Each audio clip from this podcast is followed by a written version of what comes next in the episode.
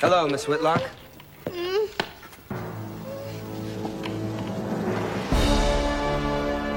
I am Cecil B. Demented, and I'm your new director. Mm.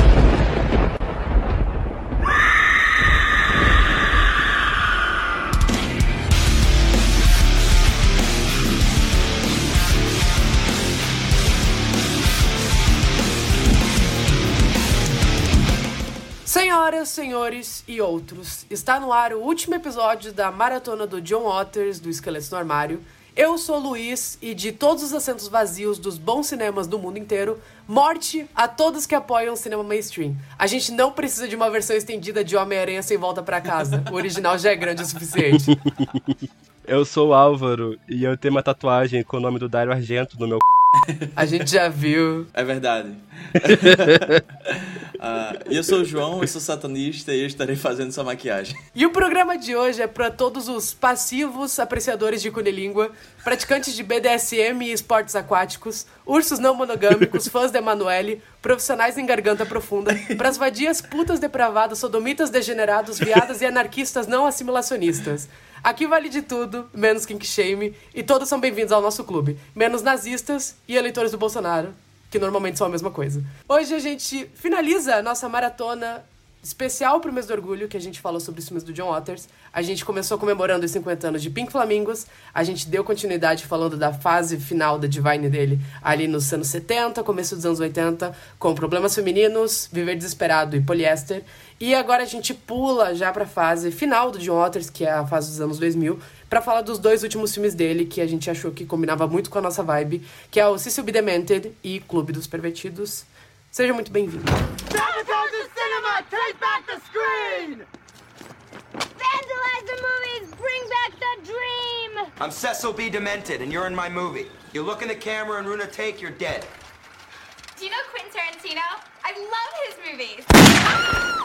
É, é muito interessante a gente acompanhar a carreira do John Waters, né? Tipo, desde os primeiros filmes até essa fase final.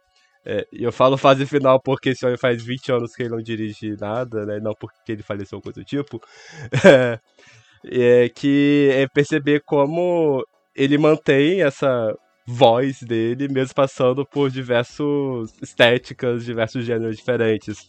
Então você pega essa fase inicial dele do Multiple Maniacs, é muito uma cara exploitation, é o Pink Flamingos, que a gente já comentou que tinha todo um, um meta-comentário, uma de paródia da pornografia dos anos 70, é, as paródias que ele faz de melodrama nos anos 80, o trabalho mais mainstream para toda a família do Hairspray.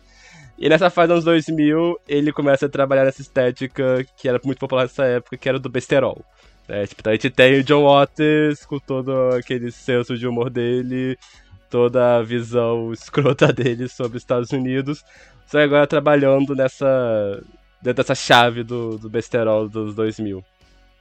Essa é uma fase que, por incrível que pareça, acho que talvez seja a mais polêmica dele, no sentido de muitas pessoas detestarem ela, não por acharem tipo, que o filme é, que sejam filmes grotescos, insensíveis, mas por acharem que são idiotas demais. Eu entendo essa crítica, eu gosto desses filmes, eu entendo que acha que esses filmes são estúpidos demais, eles realmente são um pouco. Mas eu acho que são bastante divertidos também. Cecil B. Demented, que foi lançado em 2000, lançado no Brasil com o título de Cecil Bem Demente, vai contar a história dessa atriz de Hollywood que é interpretada pela. Esqueci o nome dela. Melanie Griffith. A Melanie Griffith. Eu, eu ia chamar de mãe da Dakota Johnson, porque eu realmente apaguei o nome dela na minha cabeça. Mas. Interpretado pela atriz mãe da Dakota Johnson. interpretada pela Melanie Griffith, que ela faz o. Uma super estrela de Hollywood, que já foi indicada ao Oscar por um filme chamado Forced Entry. É, se esse filme existe, não, não procurei no Google. Procurando agora. E ela é. Ela é sequestrada por um grupo de terroristas né, durante essa, esse evento que eu fazia em homenagem a ela. Inclusive, durante esse evento, eles matam a Mick Stone. É, e esse grupo terrorista que sequestra elas, na verdade, é um grupo de terroristas de cineastas amadores. É, todos eles têm tatuagens com nomes de diretores é, e eles estão com o plano de fazer esse super projeto ambicioso que vai ser esse filme manifesto contra o cinema mainstream, contra a vulgarização da arte, etc. E para isso eles vão usar ela como atriz principal para poder fazer esse projeto deles.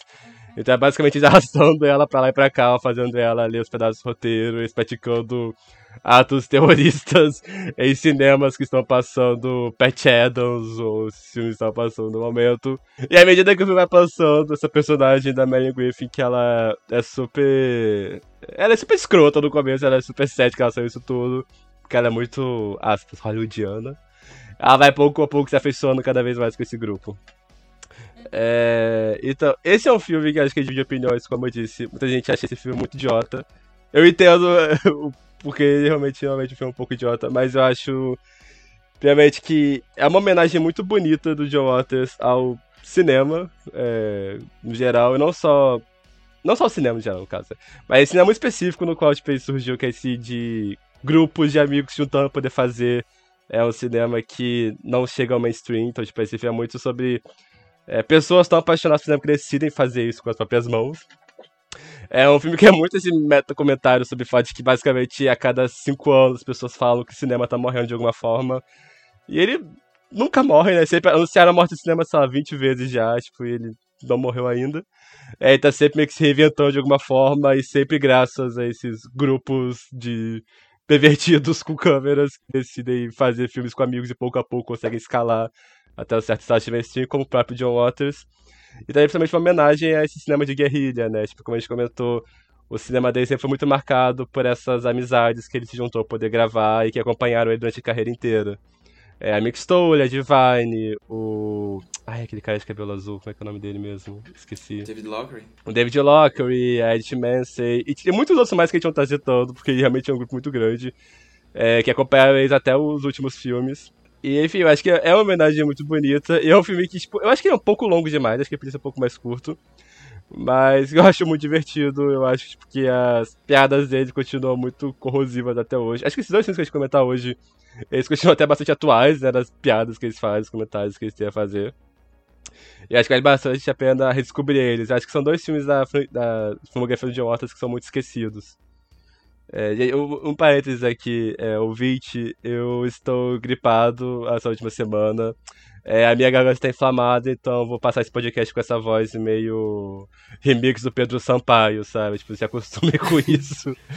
Inclusive, eu tava gripado semana passada, então é só a é. explicação do porquê que minha voz tava daquele jeito semana passada. É, ele passou pra mim pela, via internet, sabe? Cara, é. Sense Demented é um dos meus filmes favoritos do John Waters. Uh, é um dos primeiros filmes do John Waters que eu assisti quando eu fiz a minha maratona pela primeira vez ano passado. É, e é um filme que ressoou muito comigo. Eu lembro da primeira vez que eu vi. Eu vi, tipo, sozinho no quarto, não vi nem na TV, tipo, no computador, assim, sentado na cama. E eu ficava o tempo todo pausando para tirar print da tela. Porque cada frase desse filme é tipo um manifesto diferente, sabe? Uh, eu sei de cor muitas cenas desse filme, porque eu revi esse filme muitas vezes desde, desde a primeira vez que eu assisti ele. Como assim ninguém veio numa mostra do Pasolini? Essa é a minha favorita.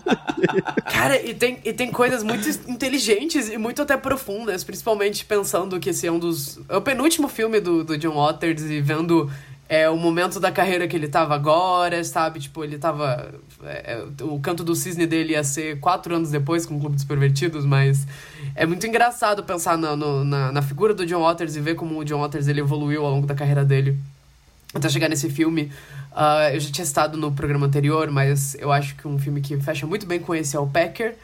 Uh, que é um outro filme sobre arte, é o mais próximo que a gente vai ter de uma cinebiografia do John Waters e a relação dele com, com arte, como ele enxerga a arte e como ele é muito crítico à forma como elites enxergam arte e como também ele se sentia com como as elites enxergavam a arte dele, né? Tipo, é um filme muito... é um caminho verde, mas é um caminho verde muito focado nessa, nessa crítica, né?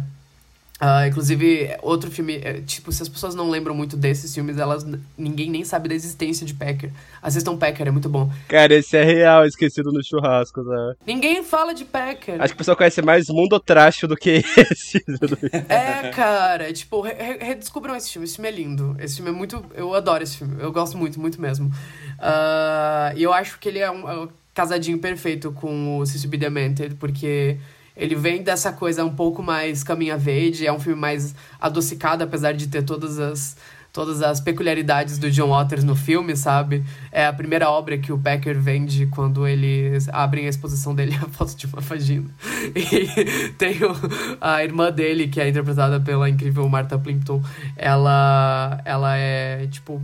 Ela é tipo bartender num bar gay, e daí tem o, o- uma prática nesse bar que é proibida que eles chamam de teabagging, que é basicamente os strippers baterem com o saco na testa dos clientes.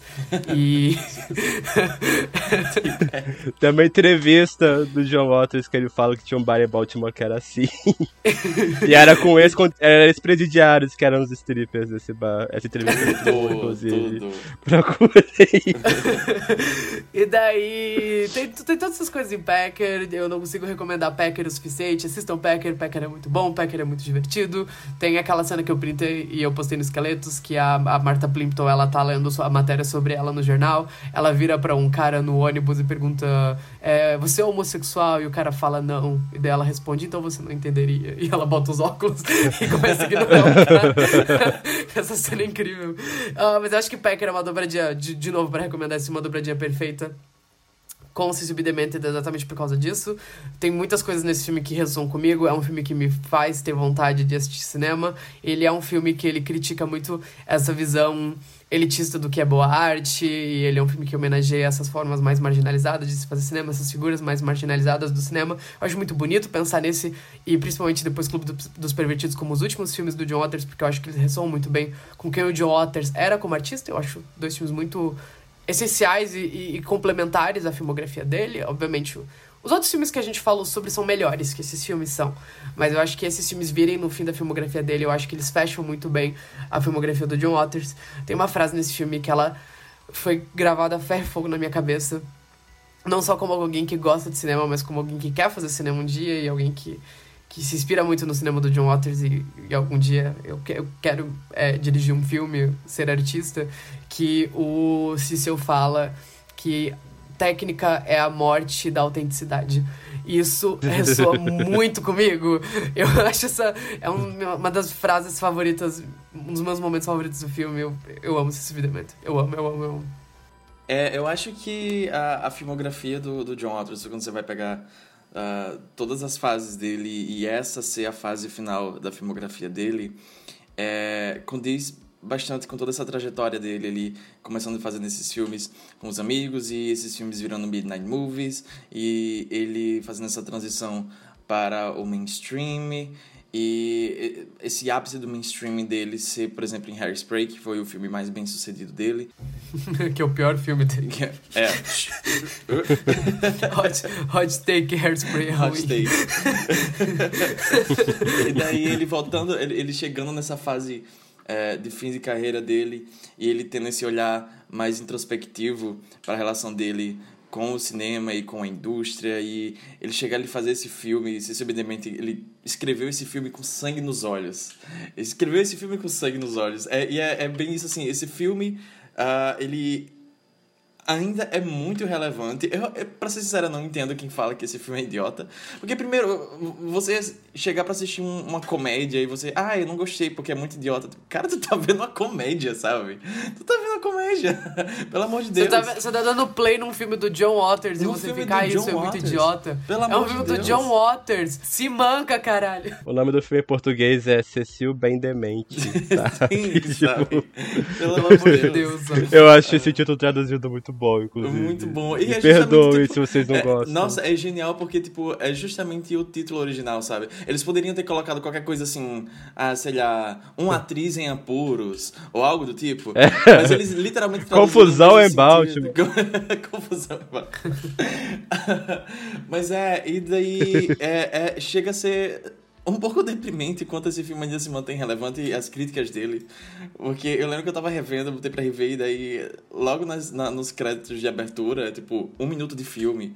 Uh, já tem algumas piadas inseridas ali que é meio deprimente, tipo, é, ele filmando os ah, como é o nome? as vitrines de, de, de, de, cinemas e daí as vitrines anunciando que basicamente todas as sessões são é, sessões de Star Trek, de Star Wars, de blockbusters gigantes, sabe? Não tem espaço mais para mais nada. É só sequências de filmes grandes.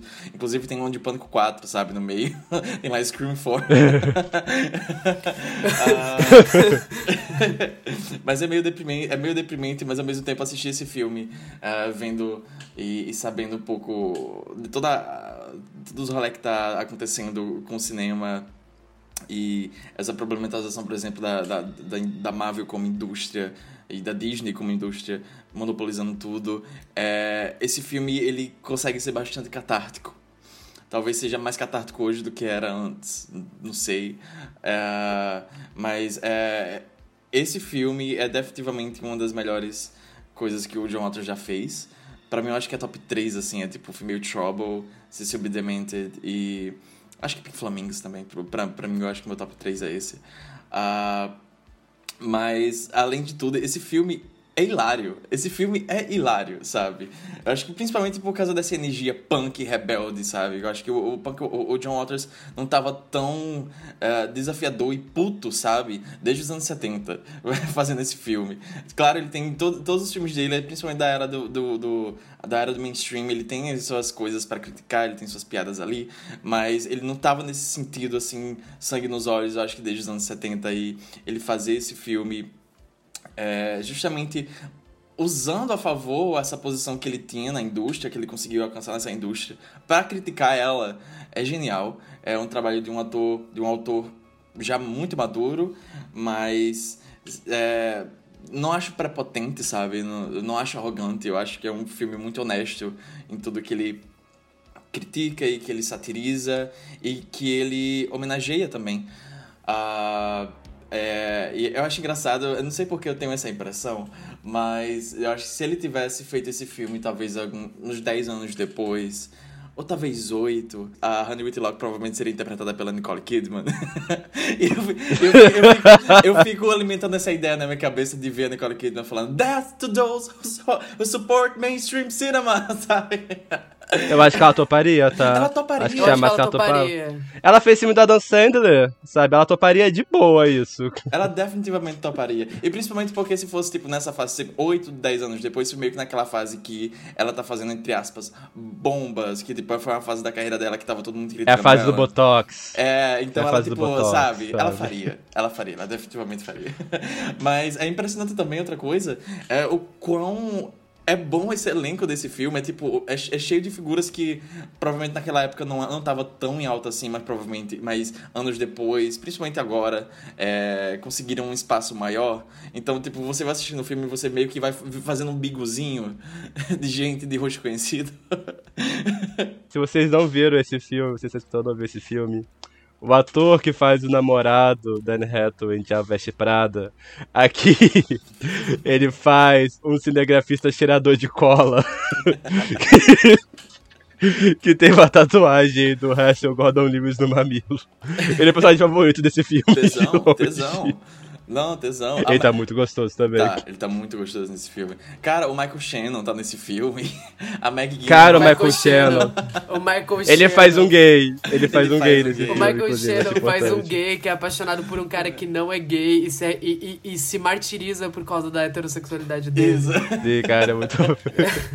me, lembrou, me lembrou a piada do, do Problemas Femininos. Do. Ah. Por que você não pode ser um viado? É. A Meg, a Meg Gyllenhaal, a Meg Gyllenhaal, jurada de Cannes, Meg Gyllenhaal, irmã, irmã do ator Doni Darko, falando... irmã do ator Altwell, versão 10 minutos, falando. mas, mas não se martirize. Você. Ninguém nasce hétero pro cara. Meteu uma Nick Wittig na cara dele.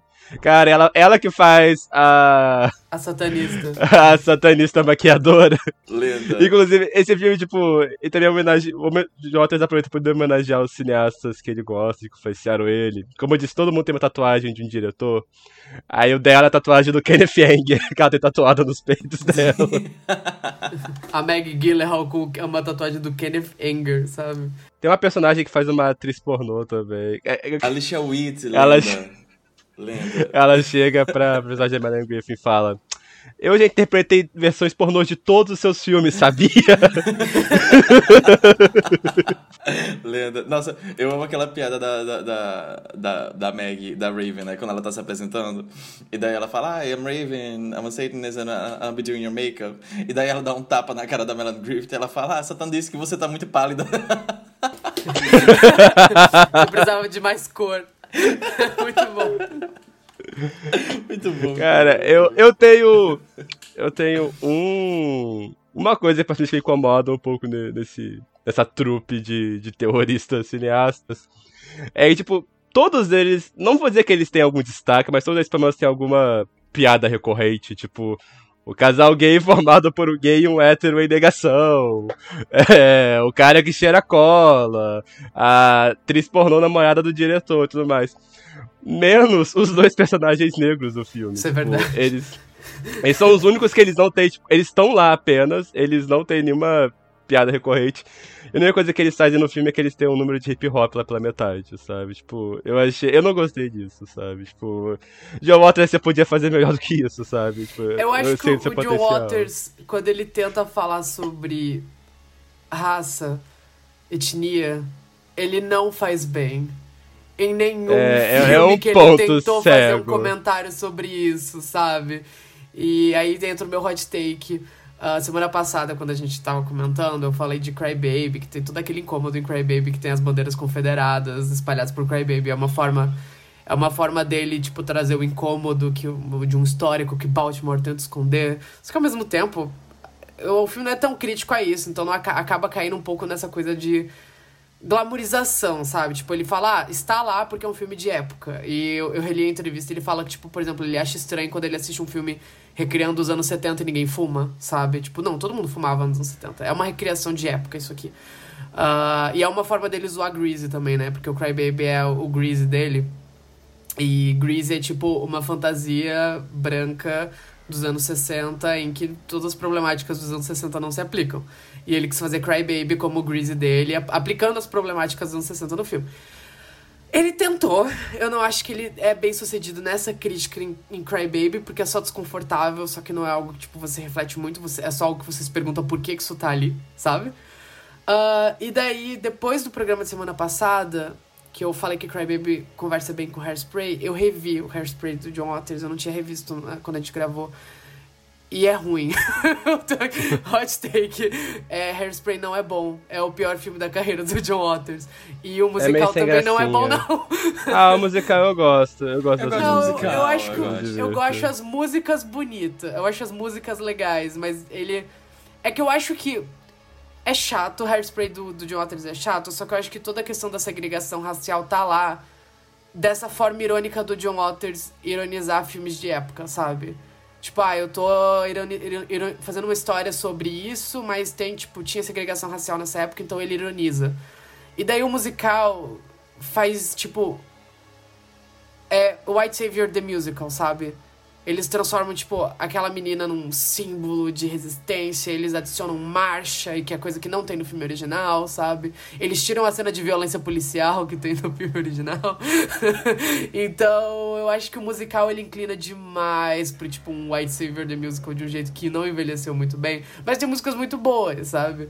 Mas é aquela coisa, o próprio John Waters fala que Hairspray foi o cavalo de Troia dele na, na cultura norte-americana. E, é, e é engraçado que de todos os filmes dele, esse foi o que mais deu certo, sabe? Sabe? Porque eu acho que diz muito sobre o, o que é a cultura pop dos Estados Unidos, sabe? Sim. É, tem o. Esse, foi, esse seria meio que o. Ele, esse filme supostamente teria sido o trampolim da Divine pra fama. Tanto que ela conseguiu um monte de contrato depois que o filme estreou, só que ela acabou falecendo antes, né, do, do pouco depois do filme estrear, né? E ela não conseguiu aproveitar direito, infelizmente. Mas eu gosto muito da piada do, dos beats que tem no filme original, que eles estão, tipo, o pessoal tá escolhendo a polícia, eles vão lá escondendo uma casa e tá lá aquele bando de hippie lendo poemas Ah, do é Alan boa. Ginsberg, essa piada é muito boa, eu gosto dela. Tem, tem uma piada boa também que quando a, a- essa, cena, essa cena não é boa, essa é a cena bizarra que a, que a Tracy vira pro namoradinho e fala I, I wanted to be a colored girl. E daí ele fala, We're black in our souls, Tracy. É horrível. É horrível. Meu Deus. fala, não, não, não, não, não, não, não, não. Sabe o que a gente É Ah, mas horrível. esse desconforto, obviamente, ele fez de propósito, sabe? Ele Tipo, fez de propósito, mas ao mesmo tempo não. E foi bem sucedido, pelo visto. É, sabe? A gente esconde. Esse, esse eu escondo na fanbase. Mas eu gosto muito da cena que ela fala pro, pro namorado. Ela fala. Ai, isso é tão romântico. E daí a câmera vai pro pé dela, tem um rato em cima do pé dela, ela chuta o rato e eles continuam se beijando. Essa cena- acho- Tem piadas engraçadinhas em Hairspray. E o rato era o Johnny Depp, sabe? Foi assim que eles se conheceram pra pra fazer Cry Baby depois, sabe? Cara, e- mas a gente não pode falar de Cecil B. Demented sem falar do próprio Cecil, que é interpretado pelo Stephen Dorff. Que, um, ele tá muito fedido e muito gostoso desse filme. E dois, ele tá muito bom. Cara, ele encarna toda a loucura e selvageria que os filmes de Waters precisam ter. Ele tá, tipo assim, imparável e tá muito Eu sem sensacional. brincadeira queria ser assim. Eu queria ser ele, sabe? Sem tirar nem pôr. Descolora o cabelo de novo. Eu, eu não sei explicar, tipo, ele tá no ponto certo entre, tipo, ser estridente sem ser irritante, sabe? Aham. Tipo, eu não sei explicar. Tem alguns comediantes, não vou citar nomes, que o seu humor deles é basicamente ficar gritando isso me irrita. E aqui, tipo, eles conseguem ficar no limite, sabe? Tipo, que isso tá, dá certo, sabe? E, sei lá, ele consegue manter. Eu não sei, ele tem uma cara de seriedade na hora que ele tá gritando Blue Balls for Celluloid, que tipo assim, é. ele me quebra toda vez, sabe? Ele grita com uma seriedade aquelas cenas todas, sabe? Não parece que tá Eu dando piscadinha. É, Eu amo ele falando, eh, Remember your parents like it, Godzilla. Eu acho que daí é a chave pro, pro, pra performance dele ser tão boa, né? Porque, tipo, você sabe que, que tá sendo. ah, tem uma piada ali, mas ao mesmo tempo ele vende o personagem o suficiente pra você acreditar que aquele personagem existe com aqueles ideais e ele acredita muito nisso e é por isso que todos os outros estão seguindo ele. Precisa ter um certo nível de, de fidelidade nesse sentido pra que você comprar todo o absurdo da história, sabe? Mas ah, eu acho uma coisa muito aleatória desse filme. É muita. Essas conexões aleatórias de John Waters, né? É, que eu tava pesquisando e daí.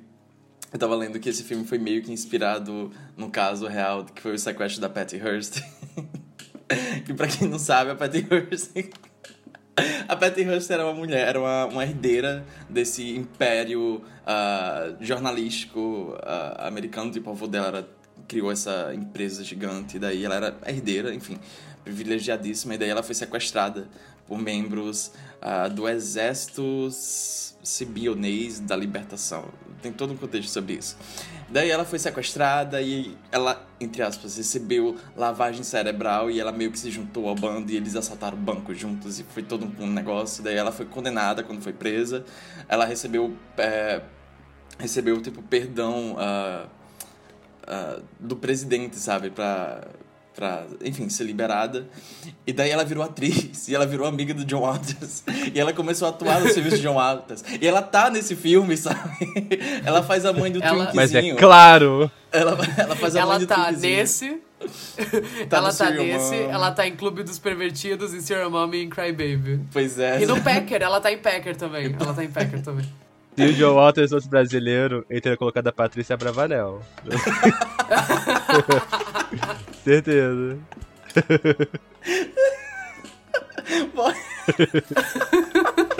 Ela da sacada falando sobre o sequestro dela. A Pat, a Pat é Barbanel. Até os nomes são Gente, é Bárbara. Ela falando, take your vitamins. A Patrícia Bravanel falando, take your vitamins, com uma garrafinha de poppers na mão.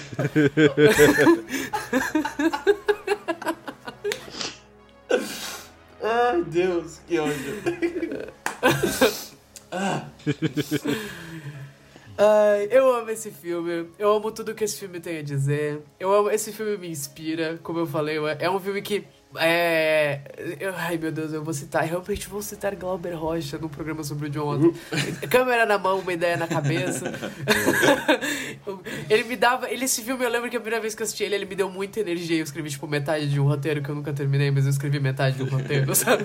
Quando eu terminei de assistir esse filme. E eu ainda tenho muita vontade de fazer algo na vibe dele, sabe? É, acho que o mais próximo que a gente tem de um Cecil B. Demented no Brasil é saneamento básico. E você pode adicionar isso na cartelinha do bingo dos esqueletos, porque haverão mais citações a saneamento básico nesse podcast. Mas eu gosto, eu gosto do que ele fala sobre cinema, eu gosto do que ele fala sobre amor ao cinema, amor pela arte. Eu gosto da visão do John Waters de arte, porque é uma visão um tanto irônica e é uma, é uma grande piada, mas ao mesmo tempo eu gosto dessa ideia de morrer pela arte, sabe? Você morreria pela arte. É, Ele tá, ele tá debochando bastante desse grupo também. Tipo, ele tá debochando quanto Tá, é, tá. estudantes de cinema são pretensiosos, de certa forma, sabe? Tipo, tanto que eles fazem literalmente um voto de castidade, sabe? Eles só vão transar depois de acabarem de gravar o filme, sabe? Eles terminam de gravar o filme, eles fazem morgias, sabe? É, tipo, ele tá debochando bastante as pretensões dele, inclusive nas, nas frases que eles ficam soltando aleatoriamente, tipo, como assim as pessoas não gostam de Pasolini? Essas, as citações aleatórias que eles fazem por aí, sabe? Tipo, ele tá debochando bastante esse grupo, só que dá pra ver que ele tem. Ele tem uma identificação e ele tem um certo respeito por esses personagens, sabe? Os filmes dele, ele sempre debocha, ele sempre debocha bastante desse, dessas pessoas estranhas dos filmes dele, só que ele também tem muito respeito no geral. Eu amo a, a personagem da Alicia Witt tendo um orgasmo enquanto leva um tiro na testa. É muito escroto. é muito escroto. a citação, a piada no final com o crepúsculo dos deuses, com ela com o cabelo todo queimado andando no meio da plateia. Icônico. As referências a. Eu gosto muito da referência que o filme faz ao. Ao Last House on the Left, que é a cena que os pais do. Demented pela- pegam o microfone e começam a gritar It's only a movie, it's only a movie. É uma referência ao trailer do filme quando ela falando isso. Umas referenciazinhas assim no filme que é divertido. E o Jotas ele encaixa bem ela no geral. Mas a- acho que a melhor. Acho que a mais icônica frase do filme é, sem dúvida, Make good movies or die. Make Faça filmes bons ou morram. Enquanto o cabelo dela pega fogo, que inclusive é uma curiosidade que no Pink Flamingos, eles queriam ter feito isso no Pink Flamingos, era pra pegar fogo no cabelo da, da Mink Stole, se eu não me engano. E daí, tipo, pouco antes de fazer. E eles realmente iam botar fogo no cabelo da Mink Stole. E daí eles Mas é ficaram. óbvio que eles iam "Hum". fazer isso. Eles não tinham nenhum senso de perigo naquela época, eles iam fazer isso. E daí ele ficou tipo, hum, acho que, acho que não é uma boa ideia, hein, Mink? Ela falou, é, acho que não. e daí eles cortaram essa ideia dele reaproveita nesse filme agora que ele podia fazer isso de uma maneira um pouco mais segura. Mas eu sinto também que tem nesse filme muito carinho por essas figuras, porque obviamente o filme é baseado também no- nele, no bando dele, fazendo aquelas porra que eles faziam nos anos 70. Então tem um, tem um saudosismo legal nesse filme também, que você vê que, tipo, ele tá debochando, ele tá rindo disso, mas ao mesmo tempo ele, ele vê esses personagens com muito carinho e é, é aquela coisa. É aquela coisa de, de ser um filme sobre amor a filmes e ódio a filmes ao mesmo tempo. ódio à indústria. É anarquia, eu gosto, eu gosto disso. Eu fico, eu fico lembrando da cena do, do Packer, que o, o personagem fala de anarquia gourmet. Eu acho que esse filme é bem anárquico do que ele quer dizer, mesmo sendo um filme de estúdio. Eu gosto, eu gosto que esse filme foi produzido, sabe? Eu gosto da ideia do- de, de imaginar o John Waters chegando pra Melanie Griffith e, e falando, então, eu tô com a ideia aqui pra um filme. É, no final você vai pegar fogo na sua cabeça e você vai gritar Make good movies or die. Morte a todos os que são cinematograficamente incorretos.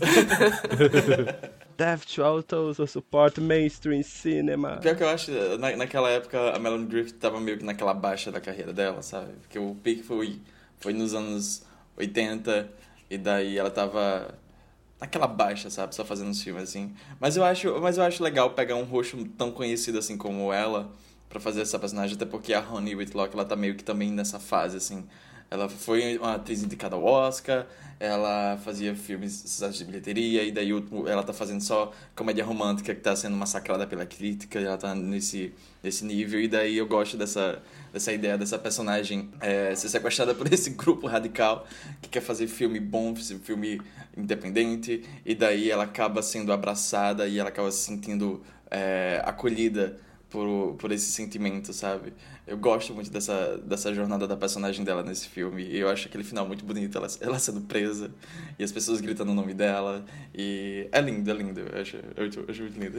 Ela, ela descobrindo o amor pela arte no meio da anarquia, sabe? É. Ela, tipo, finalmente essa atriz tá realmente de- dando tudo de si pra um papel, sabe? Sim. Eu gosto, eu gosto muito. Acho, acho o final desse filme muito catártico. Quando ela percebe eles indo embora com os rolos, o filme foi concluído, o filme Sim. foi concluído. Cara, é, é muito. É muito. Todo terceiro ato desse filme é muito catártico, sabe? O, o, o Cícero botando fogo em si mesmo numa cadeira de rodas. é muito bom, cara, é muito bom. Eu sou uma viciada em sexo. Sou exibicionista. E eu sou sua filha. Oh, oh, Úrsula. Desde que eu bati com a cabeça, eu aprendi tanto sobre Eros. Também sou viciada em sexo. Eu adoro sexo oral e eu sou sua mãe. Vamos pra Holiday House e transaremos com todo mundo. Legal, mamãe. Então, vamos transar!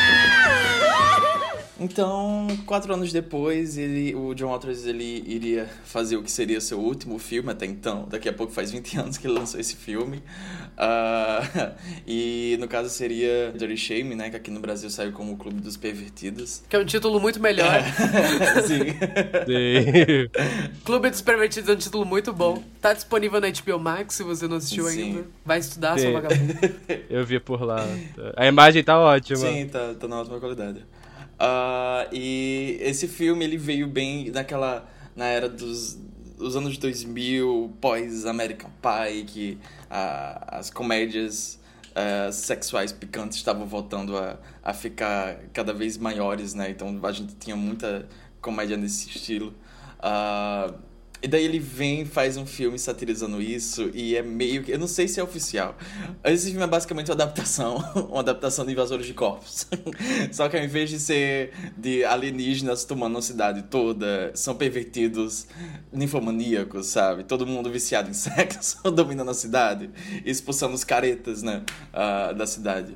Ah, e daí você acompanha essa personagem ah, da Sylvia, que é interpretada pela Tracy Ullman. Nossa, cara, ele conseguiu a Tracy Ullman, sabe? Fazer... O elenco desse filme é A incrível. Tracy Ullman. Um beijo pra você, Tracy Ullman. Eu te A adoro. maior.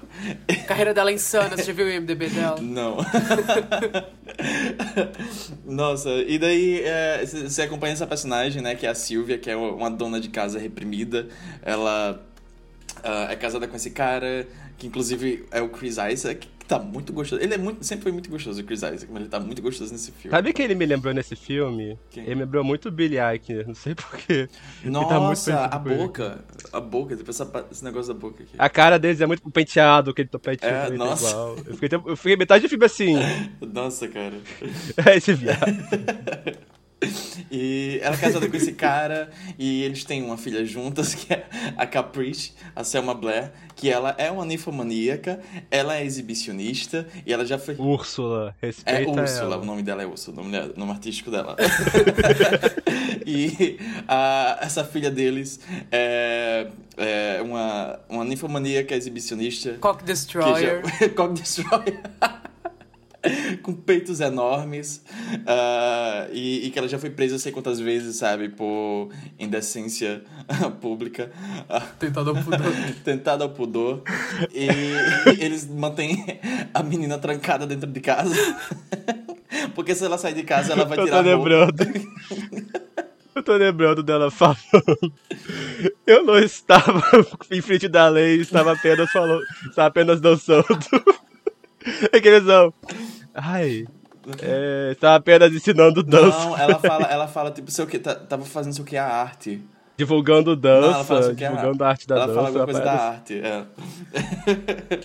Cara, e ela, ela lendo, ela lendo, daí quando ela percebe que a mãe dela vai entrar no quarto, ela instantaneamente ligando o som e começando a fazer uma dança erótica. Tipo, Ah, ela, tá. não pode, ela não pode me pegar num momento natural, sabe? Não, ela tava vendo os sapatinhos vermelhos na televisão. É, verdade. Enfim, a Silvia, ela acaba tendo. sofrendo um acidente e tendo uma concussão. E isso acaba despertando um espírito ninfomaníaco dentro dela. Ela vira uma. Uma viciada em sexo e ela acaba sendo acolhida por esse grupo de outros viciados em sexo da cidade, liderados pelo Johnny Knoxville.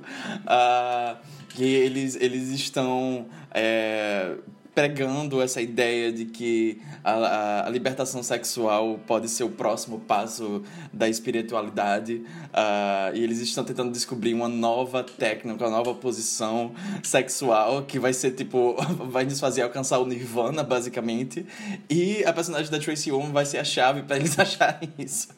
Enquanto isso, a mãe dela está, tipo, numa toda cruzada sexual para poder impedir os pervertidos de tomarem a cidade. usando o grupo dos Neutrals, que é tipo os Vanilla da cidade. Eles traduziram como assexuados na HBO, tá? É, é uma tradução meio então, estranha, mas... Então, eu quero fazer esse adendo. Se você viu dublado ou legendado na HBO, eles traduziram neuter, que é tipo neutro, como assexuado. E não é a mesma coisa. Não, é, quer, queremos deixar isso claro, sabe? Não tem nada a ver com assexualidade. Eles estão falando sobre outro. Eles estão falando sobre conservadorismo nesse filme. A legenda da HBO tá errada. Não era dublagem? A legenda é, a também. Na legenda. Ah, tá. Na dublagem na legenda eles falam assexuado. Toda vez que eles falam assexuado, eles estão falando de neuter. É. é tipo, seria tipo Seria tipo vanilla, tipo cafona, sabe? Neutro. Na, nas primeiras cenas, tava legendado, a, a Ursula, ela bota na parede com os peitão, na, na janela com os peitão dela gritando Destroy all neuters! E na legenda aparece, destrua todos os assexuados. Ficou uma coisa muito... Olha, muito emoji de crânio. A dublagem, a, du, gente, a dublagem não, a gente pode passar um pano entre aspas, porque foi feito em 2004. Tipo, ok mas a legenda não tem desculpa, tá? Revisem isso aí. Legenda não tem. HBO. HBO Max, vamos, vamos trocar a palavra, porque não é um manifesto anti-assexualidade, é um manifesto anti-conservadorismo esse filme, tá bom? Quero deixar. Eu, é, é, a minha anedota aqui, porque é algo que me incomodou quando eu tava revendo o filme eu fiquei. Hum. Acho que não é sobre isso, não. Isso aqui pode gerar um problema. Clube dos Pervertidos é incrível. Clube dos Pervertidos é hilário. É hilário, é muito engraçado. muito engraçado. É, o, é, o, é muito engraçado. É, é muito, muito, baixo. Engraçado. É muito baixo esse filme. É muito baixo. É muito baixo. É muito idiota também, acho importante frisar isso. Se você gosta de coisa é idiota, é, é perfeito idiota. pra você. É muito idiota, mas é idiota de um jeito queer. Não é tipo igual American Pie, sabe? É, é tipo, Tem algumas um piadas queer. que eu achei idiota demais, tipo o final que o Johnny Knoxville goza pela cabeça. Eu achei isso idiota de um jeito que eu fiquei meio. A Cara, cena da piada. goza na tela. A piada de cocô do. A piada de cocô do David Hasselhoff eu achei só idiota mesmo. Não achei engraçado. Eu achei só meio. pra, vocês ter, pra vocês terem noção, esse filme ele foi é, produzido por uma uma subdivisão do grupo Warner da, da New Line, né? Que, enfim, ou seja, tava nessa fase ainda mainstream. Esse filme não foi independente, esse filme foi um filme de estúdio. Só que, quando eles foram lançar a, a censura nela do, do órgão de censura lá dos Estados Unidos, é, eles não deixaram passar o filme, tipo, olha, a gente vai ter que lançar esse filme aqui NC, na, na, classificação NC 17, que é a maior, a máxima lá, tipo, nem menores de 18 anos podem entrar acompanhado dos pais. E isso é basicamente o terror dos estúdios, porque isso quer dizer que menos pessoas vão poder pagar para ver o filme, ou seja, grandes chances de o filme ser um fracasso comercial, né?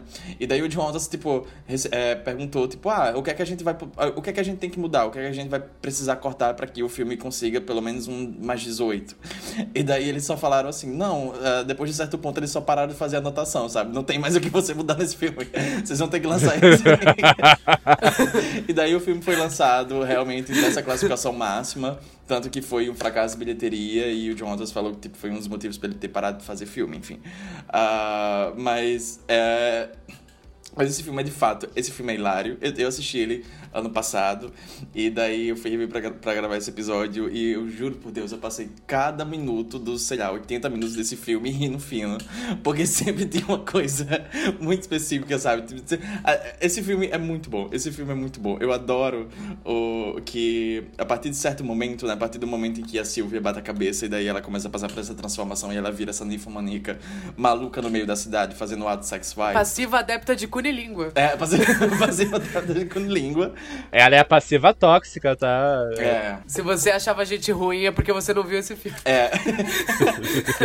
Tem uma cena dela num asilo de idosos dançando na boca da garrafa. E... Cara, essa cena eu passei mal de Rita. Literalmente, com a garganta inflamada, eu comecei a rir. Eu quase vomitei por causa dessa porra. John Waters, a culpa é sua. Você quase me matou, John e Waters. E a música é a versão original, a versão americana daquela música. A mão direita pra frente, a mão direita pra trás. Cara, essa eu cena... vou pegar essa cena e eu vou botar a música da Xuxa por cima. Ela, ela, ela enganchando, ela enganchando na garrafa e levantando, e todos os velhinhos, todos os velhinhos parando assim de boa.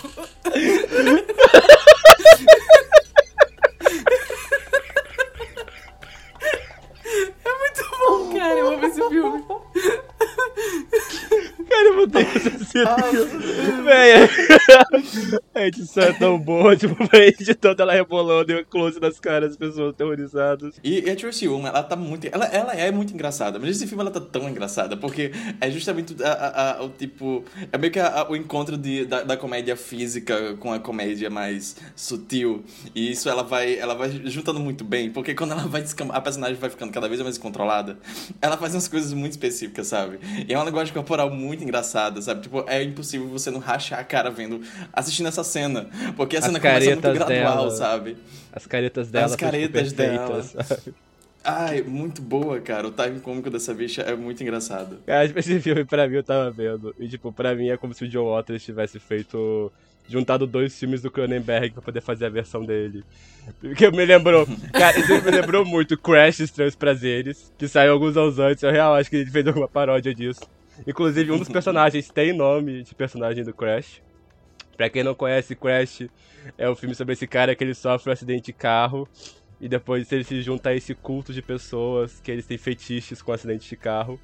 E aqui, tipo, conversa muito com esse filme, com pessoas que batem a cabeça e começam a criar fetiches estranhos. E me lembrou muito um dos primeiros filmes de Cronenberg, que é o Calafrios. Vocês já viram esse filme? Hum, do, É o da- filme. É laga- dos, É. dos bichinhos É lá. o filme sobre os parasitas que eles contaminam as pessoas, transformam elas em zumbis e fomaníacos, sabe? As pessoas as perdem a razão e começam a sair pra aí transando indiscriminadamente, sabe? e, tipo, é basicamente o John Waters a versão dele esses dois filmes, sabe? Eu acho muito. Eu acho muito interessante a visão que ele traz disso, porque. É, estavam estavam até comentando, né, que esses filmes, eles pa- o John Waters parece estar mais descontrolado desde os anos 70, sabe? Parece que ele não é desse jeito. Eu acho que é precisamente ele vê no, no besterol, né, esse subgênero que tá na moda nesse momento, como sendo uma chave muito boa pra ele poder voltar a explorar essas insanidades que ele gosta. Poder voltar a ser grotesco e asqueroso e poder, tipo, debochar da cara de todo mundo e fazer as coisas absurdas que ele gosta, sabe? Tipo, véi, pelo amor de Deus, os protagonistas desse filme tem, tipo, peitos surrealmente grandes e essa é meio que um plot importante do filme, sabe? Ele, ele vê, tipo, que esse subgênero dando meio que carta branca pra poder fazer esse tipo de coisa e aproveita muito bem. Uma coisa que eu acho interessante é que essas comédias sexuais, não só dos anos 2000, dos anos 80, 90 também, é, são filmes que eles tinham muita nudez, muito sexo, só que são filmes que você para pra ver, eles têm um tom bastante moralista neles, sabe? Tipo, são filmes que eles debocham muito de fetiches, sabe? Os fetiches sempre são colocados como sendo uma coisa estranha, que os personagens têm nojo, e que você tem que ter nojo também. É, as personagens mulheres que são, tipo, mais sexualmente ativas, elas são tidas como sendo piranhudas, no final elas acabam, tipo, sendo conquistadas, ou então punidas de alguma forma, enfim. São filmes que tem um quê de moralismo, e eu gosto muito que nesse filme o John Waters, ele não é nem um pouco moralista, tá debochando disso. O filme tá exaltando muito a sexualidade aflorada, tá exaltando os feitiços, ele considera toda a sexualidade como sendo muito válida. E inclusive ele tá meio que dando também, é... ele dá muita... Qual é palavra? Ele meio que dá muito a entender que, tipo, qualquer um pode ser um pervertido em potencial, no final das contas, sabe? As pessoas, elas só precisam bater a cabeça poder aflorar esse lado dela, sabe? Ele faz pessoas que todo mundo tem esse lado sexual, mas que oculta de alguma forma. e que ele vê como sendo um revolucionário e saudável deixar isso aflorar, sabe? Eu acho muito divertida essa visão, eu acho bastante é, revolucionário, diria. Principalmente hoje em dia. Acho que nos anos 2000 isso passou um pouco em branco, porque era uma época que acho que, sei lá, tipo, o discurso era até mais aceito que hoje em dia. É, eu acho que hoje esse discurso acaba ganhando uma cotação mais, mais anarca, até mais revolucionária. Eu acho que esse momento que as coisas estão ficando cada vez mais moralistas, eu acho que a mensagem desse filme fica muito mais forte.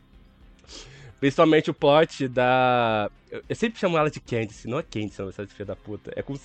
É... Qual é o nome da Úrsula? O outro nome dela? É. Ca Caprice. É Caprice. Caprice. Por que eu chamo de Candice, cara? Eu não sei porque eu botei na minha cabeça que é esse. Não sei. A Caprice. O plot dela. É... Que é inclusive interpretado pela Selma Blair. A gente precisa falar sobre o elenco desse filme depois. Sim, sim. O plot dela que, tipo, que ela é essa stripper com seios absurdamente grandes que tá em prisão domiciliar por dança vulgar. É, primeiramente que o plot dela é um plot que é expande muito com a metáfora trans, sabe? É um filme, plot pra de metáfora trans, que é essa personagem que a família é, é, despreza, de certo ponto. A mãe fica no começo do filme, fica o tempo todo julgando, falando assim, ah, você destruiu seu corpo com cirurgia plástica, você colocou esses peitos enormes, sei que, sei que lá. E ela se recusa a chamar ela pelo nome que ela pede pra ser chamada, que é a Úrsula. Só quando a, a, a Sylvia bate a cabeça e passa a fazer parte desse mundo também, que ela passa a tratar ela como Úrsula, e as duas começam a se dar bem. Ela, ela fala assim, ah, que eu sempre quis ser tratada assim desse tempo todo. É, tem um plot envolvendo ela pelas tantas, que é basicamente um plot de terapia de conversão que acontece, sabe? Acho que é muito interessante ver, tipo, isso, isso me chamou muita atenção vendo, vendo o filme. E também, tipo, que tem toda uma questão desse filme de tentar, tipo, esse grupo de personagens que quer medicalmente, aspas, curar as perversões, sabe? Que eu acho que é um tema que, é, caso você esteja atenção, está voltando à moda, sabe? Essa ideia de que você tem fetiche X ou Y, você precisa se tratar, você precisa ir no psicólogo, você precisa ir no psiquiatra, isso é normal, pipopô. E eu acho engraçado no filme, perigoso na vida real. É, acho um pouco preocupante ver esse discurso sendo levado a sério aqui, na vida real. No filme, eles tentam cortar o tesão dos personagens usando o remédio pra depressão, esse tipo de coisa. É, enfim, eu acho que é um filme que tem vários tópicos que são muito mais tópicos conversam muito mais com a nossa realidade hoje em dia, sabe? Tipo, acho que os tópicos são muito. conversam muito com a gente mais em dia do que talvez em 2004. Pegando na vibe disso que o Álvaro falou, tomem cuidado, tomem cuidado com esses discursinhos. Uh, o discurso vá fazer terapia já tá totalmente qualquer As coisa. As pessoas perderam o rumo já, sabe, em relação a isso. É, tipo, literalmente qualquer coisa é motivo para mandar alguém fazer terapia, como se terapia fosse um um componente mágico que vai curar a pessoa de absolutamente todo o comportamento não saudável dela. E principalmente essa patolo patologização, tá certo? Patologização? Sim. Patologização de desejos. E principalmente desejos uh, não conformistas, né? Ou não normativos, digamos assim, né? Tudo que fuja de um desejo sexual é, natural e principalmente natural entre aspas, muitas aspas, e principalmente heteronormativo, eu tenho visto muito as pessoas patologizando essas coisas, sabe? Tipo, quando é, alguns fetiches entram em questão e tal, e até inventando umas loucuras em cima disso. É, quem lembra da thread falando que BDSM é a herança de nazismo? Quem lembra disso? Nossa! Se você viveu isso, eu sinto muito. Eu lembro dessa porra é que tá totalmente equivocado. Mas enfim, tome muito cuidado com a patologização de desejos e fetiches alheios, porque isso nunca deu certo para a comunidade LGBT. Inclusive deu bem errado, e é assim que terapia de conversão existe até hoje. É, eu, eu gosto como o filme tem esse discurso é, que foi realmente muito à frente do seu tempo naquela época e que ressoa, porque é importante esse negócio, de que é, Basica, basicamente a repressão é perigosa. Os vilões de filme são esses conservadores é, reprimidos e é, eu gosto dessa ideia de que a libertação sexual é algo saudável e que desde que é, você esteja tendo prazer e não machuque os outros, não machuque ninguém e tal, é válido. Tipo, fetiches são muito complexos nesse sentido, não, é, é muito perigoso ficar patologizando isso. Uh, eu gosto que o filme tem, tem esse discurso uh, para aquela época. Eu acho que mesmo que a gente tivesse tendo esse boom de, de comédias picantes e muito sexuais naquela época, eles, elas nunca entravam em assuntos muito complexos além disso, sabe? E eu acho que o John Waters faz isso muito bem nesse filme. Faz de uma maneira muito interessante, faz de uma maneira muito engraçada. Uh, e ao mesmo tempo faz de uma maneira que não julga. Aquela cena da a cena que eles levam a Sylvia e a filha pro, pra reunião de ninfomaníacos anônimos. E daí você vai conhecendo todos esses personagens que têm fetiches próprios, sabe? Uh, tipo, a moça que é viciada em se masturbar, que é a Jack Hoffman. A Jack Hoffman. A Jack Hoffman. A Jack Hoffman falando, experimenta sentar na sua mão durante muitas horas e se masturbar quando ela fica dormente. Parece que é outra pessoa. Ela fica falando. Eu amo Jessica Jack Hoffman. Tá? Ela se. Hoffman. Ela se estrangulando com o cabo do telefone na rua. Cara, Nossa, sério, muito bom. Outro IMDB maluco é Da o da Jack Jack, Hoffman. Hoffman. tá bom? Porque tem tipo Birdman, Shiva Baby? Clube dos? Pervertidos, Field, Field. legalmente loira. Mamacita. Mamacita. cara. Cara, essa filha da puta desse filme falando I gotta be aware to, to don't date to rape myself tonight. que ódio. Que odeio. Nossa, sério. Que Eu- ódio desse filme. Essa cena é muito boa, você vai conhecendo cada um desses personagens, daí você conhece essa personagem, você conhece o casal que é vidrado em banho romano, que é basicamente se vomitar um no outro. E depois, quando a merda toda tá acontecendo, eles passam todo sujo de vômito na frente da câmera. Tem um cara que gosta de, de, de soltar tolete, sabe? No meio, do, no meio dos cantos. A Patricia Hearst, a Patty Hearst faz uma mulher viciada em roçar.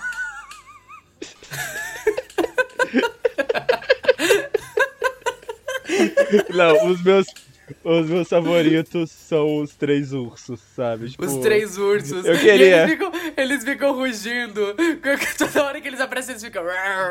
Eles ficam fazendo esse tempo todo ursos. I want what they have, sabe? I Tipo, want eu, what they eles são have. meta de relacionamento. Cara, é real, real. E assim, e, e- e detalhe, eu acho, eu acho real muito bom a mane- a maneira que eles, é, eles. Esses personagens são e estão inseridos dentro do filme, porque é uma coisa que eu fiquei pensando muito. Principalmente nessa época, voltando ainda para esse subgênero desses besteróis picantes que tava muito na época. Uma coisa que sempre me chamava atenção. E esses dias mesmo, antes de, rever esse filme, não sei, alguma coisa gatilhou esse pensamento e eu fiquei tipo, pensando sobre isso.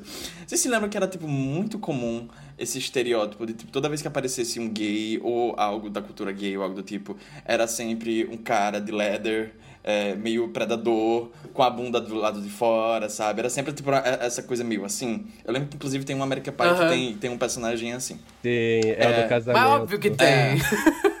É, Eu moldei minha personalidade em cima desse cara. né? É, Na ele era muito gostoso, inclusive.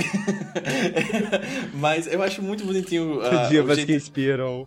É, divas que inspiram. Eu acho muito bonitinho os personagens dos ursos nesse filme. É muito fofo. É muito fofo, de verdade. Eles são fofos. É muito Eu- fofo. eles são muito fofos. Eu amo, eu amo quando a Silvia tá lá no, no Co- Covil, não, sei lá, lá onde fica o Clube dos Pervertidos. E daí eles estão dentro de uma van e daí tem uma televisão no fundo com um urso, sei lá, mergulhando na água. e daí ele fala: We're husky, we're hairy, we're homosexual and out of the, second, closet. é muito bom, é muito bonitinho. Você fica muito yes. E a casa deles toda decorada de coisa de urso. Eu passo mal naquela cena da Big Ethel. Inclusive é o nome do meu usuário aqui na chamada. E a Big Ethel tá chegando lá com o marido da Silvia. E daí ele tá indo procurar ela lá. E daí a Big Ethel, não entra aí, não entra aí, os ursos moram aí, sabe? They're big, fat, hairy fags with dicks. Todos os personagens desse filme são icônicos, todos Sim. eles. Mas você estava falando de IMDBs malucos. Tem uma figura nesse filme que tá vendo, eu falei assim, de onde eu conheço esse fulano? Aí eu fui pesquisar quem era. É o James Ransom, o nome desse ator. Ah, Ele sim. é o cara que é viciado em comer lixo. Ele, se vocês forem olhar o MDB dele, ele é o ele fez o Ed em It 2. Ele tá em Tangerine, aquele filme do, do Sean Barker. ele tá em filmes do Larry Clark. E ele tá naquele Sinister, aquele filme de terror do. Ethan Hawke. Cara, a carreira dele não faz sentido nenhum. Ele tá numa morte comida pra dançar, sabe? Aquele remake. Ele tá no remake de Old Boy. Que porra é essa? Ele fez um, fi- um filme do Larry Park que. icônico essa cena. Já vi muitas vezes no, no, no X-Video quando eu tava, né? Tipo, aquela cena que ele tá se masturbando e se enforcando, sabe? icônico essa cena. Era Cara, ele. a carreira dele. A carreira Fetiche dele. sendo revelado nesse programa. Sem kick shaming. Sem king shaming. Aqui o espaço é seguro. Vale This tudo menos kick shaming. Desde que sejam adultos, maiores de idade e consensual, pode tudo. Exatamente. A personagem da Jack Hoffman nesse filme, sabe? E tem outra figura ilustre da, da, da, da trupe do Jotas aqui, que a gente fala muito da Mixstole, da. da Ed, da Divine e tal. Mas esse filme tem a Mary Vivian Pierce, que ela é a Sim. Cotton do Pink Flamingos. Ela tá em todos os filmes dele, junto com a, com a Mixstole. A Cookie do, do Pink Flamingos também tá em outros dele. Acho que ela não tá nesse, mas ela tá em outros dele também. Uhum. Esse filme tem o. Velho, o Joey Knoxville. ele- Acreditem ou não, o John Waters ele também tá em filme do Jackass. Ele esqueceu de comentar sobre isso. Ele tem alguns Sim. filmes do Jackass. Não, não me surpreende, na verdade. Eu fiquei. Faz muito sentido. Faz muito sentido. É a eu cara acho- tipo de coisa que ele gosta. Inclusive, acho que foi mesmo, mesmo na, meio que na mesma época que eles estavam fazendo. Foi o 2, e ele aparece no 2, o Jackass 2. Eu revi nesse ano. E eu acho que foi na mesma época que eles estavam trabalhando com a Dirty Shame. E daí eu acho que meio que, ah, a gente tá fazendo Jackass. Ah, eu gosto de Jackass. Ok. Aí ele foi fazer uma pontinha no Jackass, sabe? Mas é. então, é Ele tá. Não, Pode fala, falar. fala. Não, pode falar. Eu sei falar que ele tá gostoso. John Knoxville, ele é gostoso Ele até hoje. é né, gostoso. Ele é Mas gostoso. ele tá. Ele tem uns maneirismos que me irritam, sabe? Porque eu falei do, do Stephen Dorff, que eu acho que, tipo, que ele dá certo. Aqui eu acho que dá um pouquinho errado, porque ele me irrita um pouquinho, sabe? Apesar de dele. Eu não Esse ligo, ele tá e tal, gostoso. mas. Ele, fa- ele fazendo aquela coisinha com a língua, sabe? É, é, a língua dele é daquele tamanho mesmo, eles aumentaram no filme, fiquei meio aterrorizado. Eu acho que eles aumentaram. Eu tava, eu tava meio assim, gente, como assim? Mas eu pensei em muitas coisas. You're a Conolingus bottom, né? Ai, cara. Nossa, mas outra pessoa, eu preciso comentar sobre ela. Outra pessoa que é vital, tá vital, assim, nesse filme. Eu acho que o filme seria completamente se não fosse ela, diferente se não fosse ela. O que é outro detalhe que eu também quero comentar. Mas enfim, eu preciso elogiar a, atriz que faz a Big Ethel, a avó, a mãe da, da Tracy Ullman nesse filme, que é a Suzanne Shepard. Ela, essa bicha tá muito engraçada. Essa bicha tá muito engraçada nesse filme. Cada linha, cada linha preconceituosa que sai da boca dela é ouro, sabe? Outro IMDB maluco, porque ela tá em Os Bons Companheiros do Scorsese. Ela tá em Requiem para o sonho, sabe? Ela, Ela fez tá em Requiem para o sonho. Ela tá no Lolita. Eu li, eu li que ela, ela, ela foi contratada pra fazer o filme sem conhecer o John Waters e a carreira do John Waters. Daí a primeira vez que eles se sentaram pra ler o roteiro, ela passou mal. ela queria desistir de fazer, mas o elenco tipo, não, vamos e tal. E daí ela aceitou. Mas um detalhe muito legal que eu descobri vendo uma entrevista super aleatória do, do John Waters é que ele falou que ah, se a Divine tivesse viva, a Divine interpretar essa personagem nesse filme. E eu achei, eu revendo isso, com, revendo o filme com isso na cabeça, eu fiquei, nossa, essa realmente é uma personagem escrita pra. Divine, sabe? É uma personagem escrita pra Divine. Eu, Tem acho- mais a cara dela do que o da, da protagonista. eu, fiquei, eu fiquei pensando nisso, que, um, um pensamento assim. É que eu achei bonito, eu achei meio assim, sabe? Fiquei meio, hum, como é que tá aqui? Pensando que, tipo, mesmo após a morte da Divine, o John ainda continuou sentindo muita presença dela e, e faz, escrevendo filmes e ainda pensando em personagens, tipo, nossa, isso daqui seria perfeito pra Divine, eu vou escrever como se fosse pra ela, sabe? E, não sei, foi um pensamento que ficou na minha cabeça eu achei muito bonito, achei muito simbólico também. Mas, enfim. É na, naquele documentário I Am Divine, ele fala que até hoje ele tem dificuldade de assimilar que ela morreu. Ele fala que até hoje ele acorda pensando que ela vai ligar pra ele em algum momento e tudo mais. É, é bem triste, mas achei muito bonito também, tipo, a forma como essa amizade é, funcionou e tudo mais. Do mesmo jeito que eu acho muito bonita a amizade dele com a Mick Stone até hoje, sabe? Isso- Eles fizeram ensaio pra alguma marca. A Calvin atrás. Klein, eles fizeram ensaio pra Calvin, A Calvin Klein. Eles fizeram ensaio pra Calvin Klein há pouco tempo atrás. Teve uma entrevista que perguntaram pra ele qual foi a última vez que ele usou drogas. Ele falou: Ah, eu e a Mick Stole, a gente usou ácido no meu aniversário de 70 anos. Foi? Não, ele fala que eles usam poppers de vez em quando ainda, tipo, regularmente. Cara, tem alguma entrevista que ele fala que eles, eles usou ácido e bateu pesado. E ele falou que ele tava. Ah, esqueci o nome da cidade. Ele falou assim que era a cidade que tinha um desfile que era Bear Week. A semana dos ursos. E ele falou: Eu tive que ficar em casa porque eu não ia dar conta de estar sob ácido durante a Bear Week. Inclusive no vídeo dele do Closet Pics da Criterion Collection, que é aquele, aquele quadro que a Criterion tem, que eles chamam pessoas da indústria pra escolher filmes no armário deles. Ah, e poder levar pra casa, e é bem bonitinho e tal. É bem legal, é bem gostoso de assistir, tem uns muito bacanas. Eu recomendo muito o da Kim Você Cattrall. pega umas indicações legais lá. Você indicações Sim, legais eu, o, o John Waters que recomendou o Killers, que a gente já falou aqui no programa. É muito boa a anedota desse. Nesse do, do John Waters, ele recomenda usar LSD e assistir 8,5 do Fellini, que é algo que eu queria deixar registrado aqui. Então, próximo, se um dia você for usar LSD e assistir 8,5 do Fellini, que você vai sentir como o John Waters. Cara. pra você saber como, como funciona a cabeça do John Waters. Em toda entrevista desse filho da puta, ele fala que ele usa LSD vendo um filme diferente. Teve uma que ele falou que ele viu A Hora do Lobo do Bergman sobre LSD. Foi, E ele eu- falou que. E ele falou que ele começou a passar mal na cena que a mulher arranca o próprio rosto fora. Eu vi. Ai, cara. Mas, ah, falando. ah, já que a gente tava falando da Mink Stole, é outra que tá hilária nesse filme. E eu fico muito feliz que a- essa personagem, sendo o último filme né, dele e dele juntos, ah, eu fico feliz que essa personagem teve um espaço maior, porque ela fez algumas pontinhas aqui, outra ali, nos últimos filmes dele e tal. Mas nesse, a personagem tem um espaço maior e ela tem umas falas tão engraçadas. Eu passo uma naquela, naquela cena no começo, quando ela chega na loja da Big Ethel. E daí ela fica. Elas estão conversando sobre como tipo, a cidade tá sendo tomada, dominada por esses pervertidos. E tem todo mundo transando no meio da rua, tem lésbicas, tem gays e tal. Elas vomitam preconceito. e, da- e daí ela fala assim. Ela fala. So- ela fala, someone left a dildo in my neighbor's wishing well. e, daí, e daí a Big Ethel fala, what's good about a morning with dildos in it? Cara, Cara, sério, esse filme é muito engraçado. Ela. Esse filme tem uma obsessão com depilar saco. Essa é uma piada recorrente ao longo do filme, é importante frisar. E uma das É um crime, não façam. Teabag, né? Gente, um, um saco e um cu depilado é que nem cortar as asas de um anjo, sabe? Deus. É criminoso. Deus, Deus nos deu cabelo por algum motivo, sabe? É criminoso, é criminoso. Enfim, e uma das piadas com isso logo no começo é quando é, o personagem vai sair da loja e ela grita: é, Não saia, as pessoas estão depilando o saco por aí, tem pelos pubianos no ar em todo lugar. Cara, todos os diálogos entre essas personagens são incríveis. Sabe quando ela, logo no começo do filme, quando ela entra na loja, ela fala: os homossexuais começaram a comprar na nossa, na, na nossa loja, eles comem vida, sabia? Sêmen. Sêmen.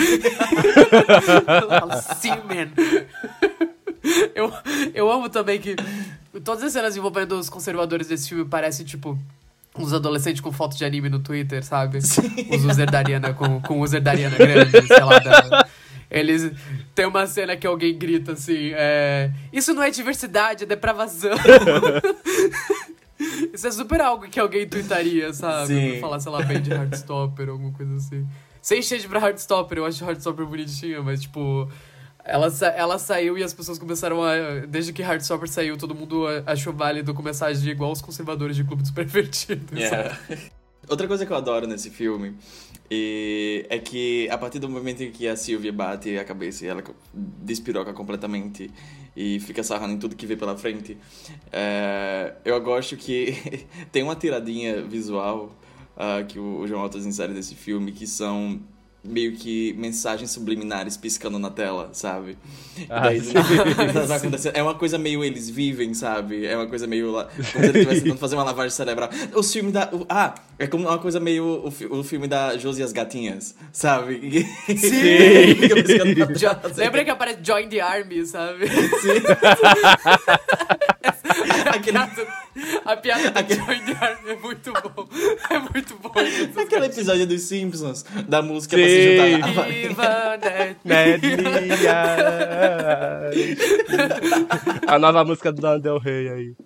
Mas- Esse filme deveria ser exibido nas escolas, sabe? No ensino médio. Tem uma, tem uma cena no Clube dos Divertidos que aparece For Your Consideration apenas na tela.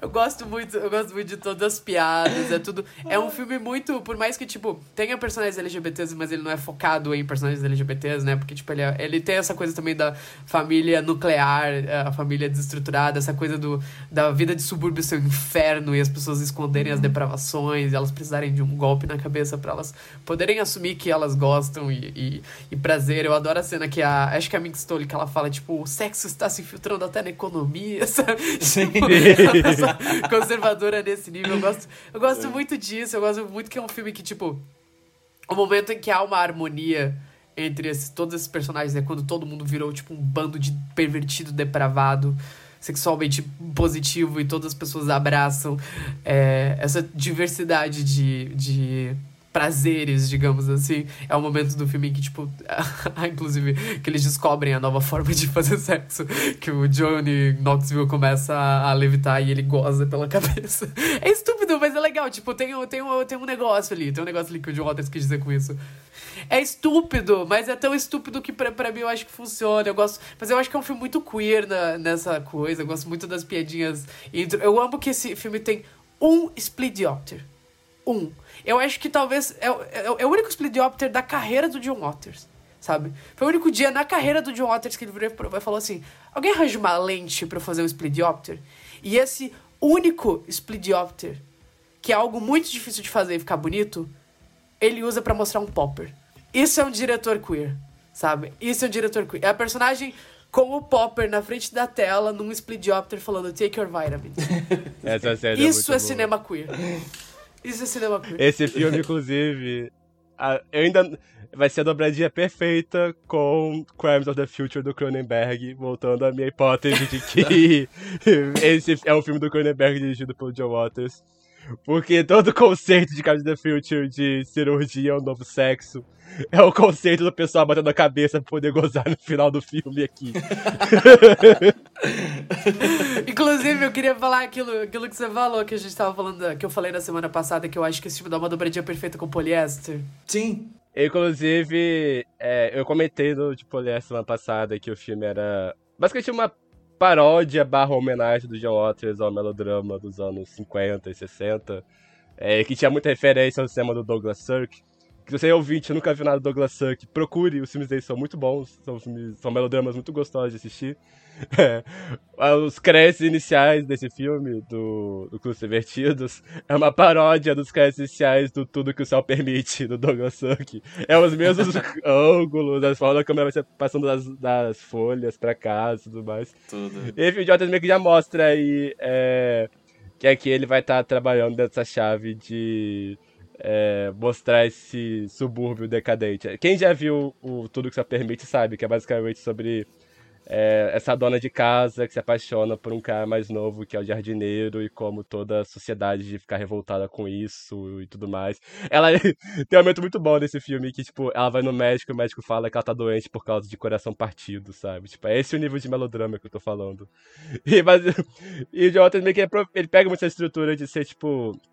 É, o melodrama tem muita coisa de ser sobre, tipo, como a vida do subúrbio pode ser infernal, sobre pessoas tentando quebrar as regras e sofrendo repressão em torno disso e tudo mais.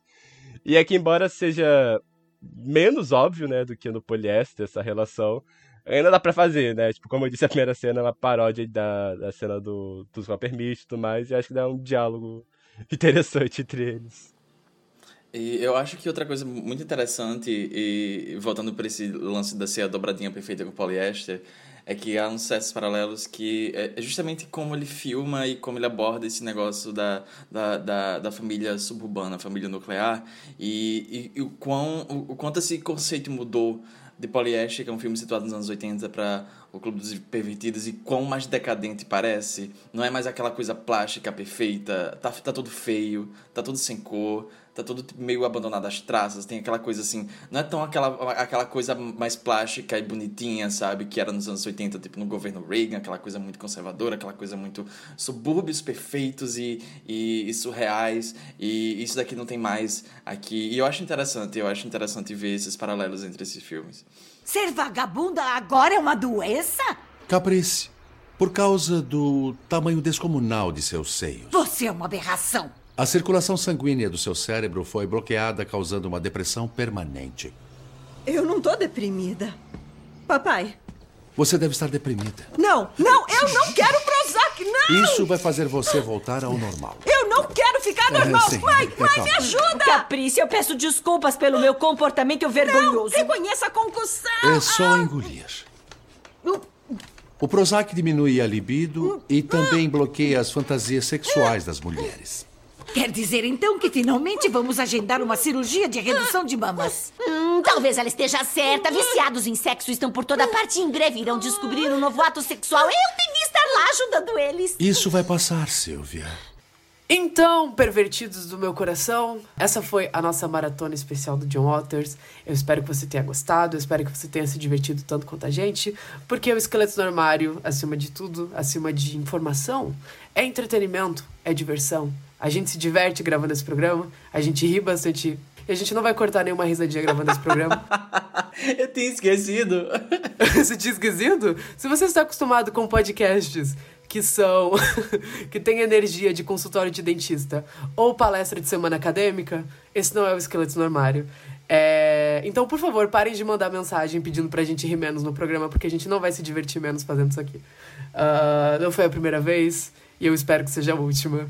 E esse foi o Esqueletos no Armário. Se você gostou, ah, você pode seguir a gente nas nossas redes sociais, arroba esqueletos gays em qualquer lugar da internet. E você pode conferir o nosso site também, que é esqueletosnoarmário.com.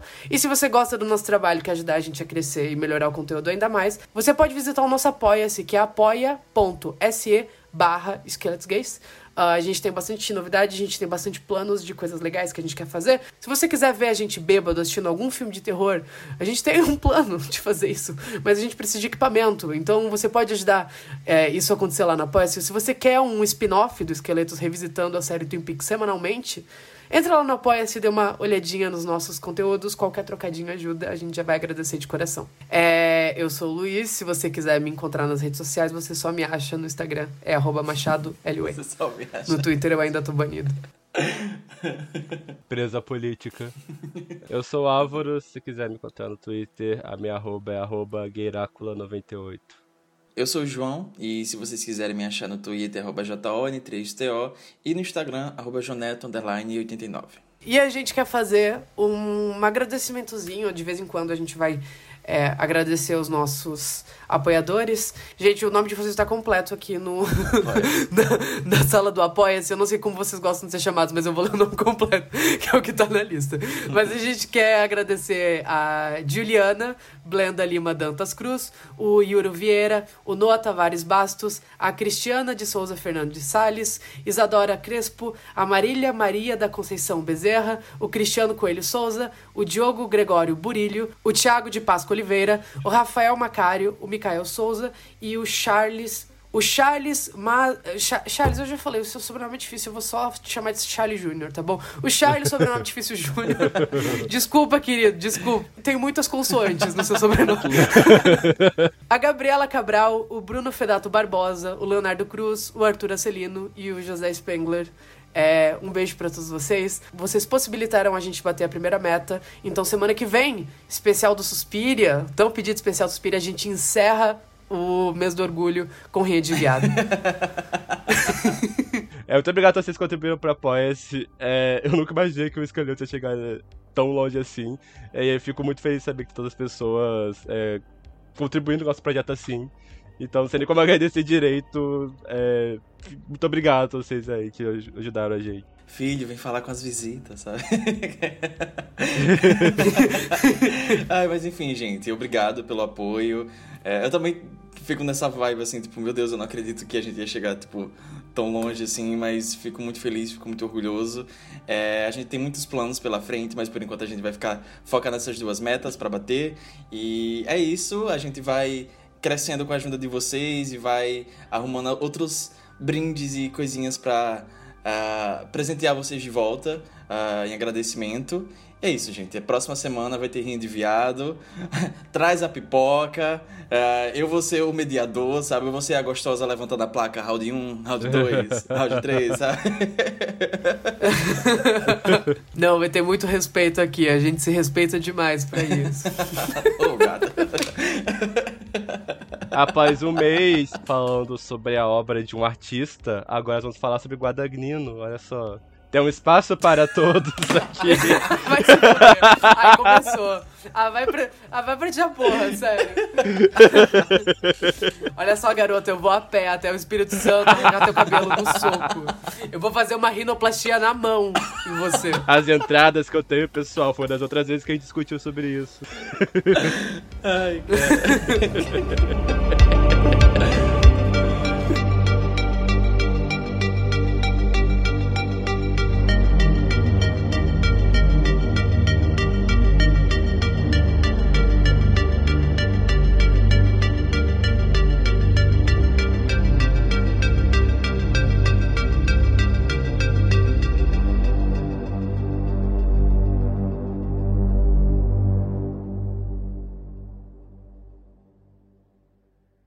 o, Love, o menino Love Vitor estaria no, no grupo dos conservadores. Desse...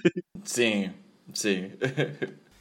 Ele cura, ele cura um, dos, um personagem não monogâmico nessa terceira temporada.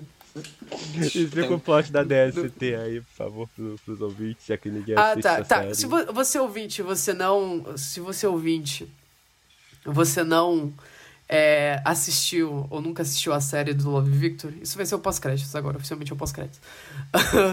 é, é, é uma série é, horrível, que eu acho que inclusive ela terminando agora, né, que foi a última temporada, terceira e última temporada, é, fecha um ciclo de pandemia muito interessante, porque a série começou no meio da pandemia em 2020, né, ela foi lançada em, em junho de 2020, e ela acabando agora, eu acho que talvez ela represente um movimento de cura da humanidade, eu gosto de pensar assim, que é o fim de um ciclo de pandêmico, sabe? Uh, a gente já tem vacina e Love Victor foi cancelado. E a série é horrível, ela sempre foi horrível, ela é o, o pior do que o assimilacionismo consegue fazer. Essa é a terceira temporada esse ano. Eu, eu odiei cada segundo de cada episódio da série que eu assisti. E por algum motivo eu assisti as três temporadas. Mas enfim, um dia eu assisti numa sentada. Eu vi a, a temporada inteira, é, um dia esperando o José chegar aqui em casa. E daí eu fui assistindo, eu fui assistindo e tem um plot. Porque nessa, nessa terceira temporada, é, eles introduzem, tipo, o, o, o Victor termina com o Benji, que é o namorado dele, que é o, o, o homem mais feio do mundo. É como se alguém tivesse tentado desenhar o Nick Robinson de cabeça, sem nunca ter visto uma foto do Nick Robinson, saiu esse menino. Enfim, na terceira temporada de Love Victor, daí ele termina, ele termina com o Benji, porque na segunda temporada a gente descobre que o Benji é alcoólatra, porque, tipo assim, os pais dele perguntavam, filho, um dia o pai dele chegou pra ele e falou assim, filho, vi que tem porno gay no seu PC. Aí ele ficou, não, é porque eu emprestei pra minha amiga o PC, por isso que tinha, tinha homens nus sem camisa. E ele virou alcoólatra por causa disso. Ele termina com o Victor, e daí o Victor começa a sair com. O Victor começa a ir numa igreja inclusiva, porque essa série é pró-igrejas. Uh, essa série é muito católica. Ele vai começa a ir numa igreja inclusiva, que tem tipo a bandeira do arco-íris, sei lá, no, no gramado da igreja, e daí os pais dele conhecem. É, é uma igreja que aceita gays. E daí os pais dele ficam amigos de um outro casal que tem um filho gay, e eles decidem apresentar o Victor para esse menino gay da igreja. Uh, aí o Victor começa a sair com esse menino gay da igreja. Eles começam, tipo, a ficar. sair toda madrugada para transar no carro do, dos pais do, do menino. E daí o, o Victor fica tipo, ah, eu quero um relacionamento. Ah, será que a gente não poderia jantar? E o menino fica tipo, não, eu estou explorando a minha sexualidade, estou saindo com mais pessoas. E daí o Victor fica, ah, você está saindo com mais pessoas? Ele, é, você está só saindo comigo? E daí o Victor fica, ah, não, eu posso ser casual, eu posso ser casual. Aí ele pega uma DST. ele vai pro médico, e daí o médico fica, ah, você, quantos parceiros você teve no último ano? No, no último mês, sei lá, e o Vitor fala, ah, só um. Aí o médico fala, ah, então você é monogâmico? Daí ele fala, eu sou monogâmico, ele não, mas é porque eu não quero ter o meu coração partido. Daí o médico fica, ah, ok. Aí o Vitor dá um fora nesse cara, e daí o menino depois volta e fala assim, ah, quer saber, eu, eu percebi que eu gosto de você e tal, vamos tentar ter um relacionamento. Aí no final da temporada, tipo, eles estão praticamente namorando, e daí o Vitor larga o menino para voltar com o namorado feio dele. E daí ele fala, ah, você não superou seu ex, né? Tudo bem, vai lá. Mas eu queria muito te agradecer pelo que você fez por mim, porque você me deu esperança, Vitor. Você me deu esperança de que eu posso ter um relacionamento saudável e um namorado. E daí a série acaba. Meu Deus do céu. Happy Pride. eu não tava acreditando assistindo isso, eu tava, tipo, enlouquecendo. Uh, essa série, Love Victor, se você gosta dela, desculpa, mas essa série ela é um cavalo de Troia de conservadorismo pintado de arco-íris, assim, tipo, é, é muito conservadora. É. Esse eu odeio Love. Eu fiquei, nossa, eu, eu, eu, vi os oito episódios de uma sentada só e no final eu tava, tipo, arrancando tufo de cabelo, sabe? Eu acompanhei ao vivo isso, tá? Não, eu, eu não ficava, assisti. E eu ia descrevendo pro Álvaro e eu ficava, tipo, não, isso não está acontecendo. A minha sabe? febre piorou por causa disso, tá? eu, tava, eu tava no meio de um arraiar bêbado que só o caralho. e daí chegando notificação do meu celular, eu fui olhar e era, era, era Luiz escrevendo isso, e minha cabeça não tava processando, sabe? Tanto que eu acordei João, outro dia e eu fiquei. João eu aproveitando assim, o mês do orgulho do jeito que ele deveria, do arraiar. Pois é. Que é que todos os brasileiros gays, lésbicas, bissexuais, etc., deveriam estar aproveitando o mês do orgulho. Enquanto o Luiz estava lá estregando tudo da, da coisa mais homofóbica que vocês vão ouvir hoje. Ai, cara, como é que pode?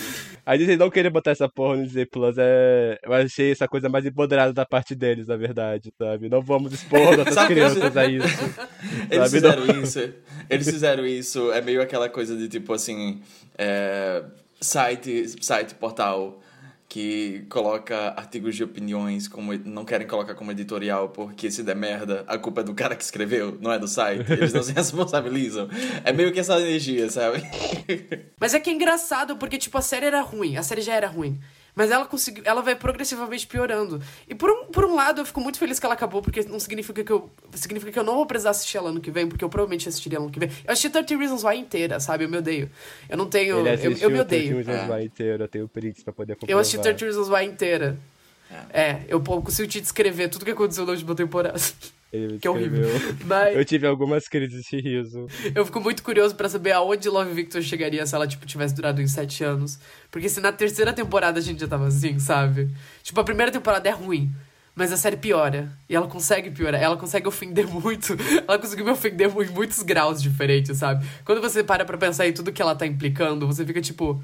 Gente, isso aqui foi escrito pela Damari, sabe? É um negócio meio surreal, assim. Eu lembro que, tipo, nas primeiras temporadas, as reclamações eram que essa meio sem graça mesmo. Tipo, os protagonistas sem sal, umas porra dessa, sabe? Tipo, depois. depois virou a, a ala colorida do PSL, sabe? Mas.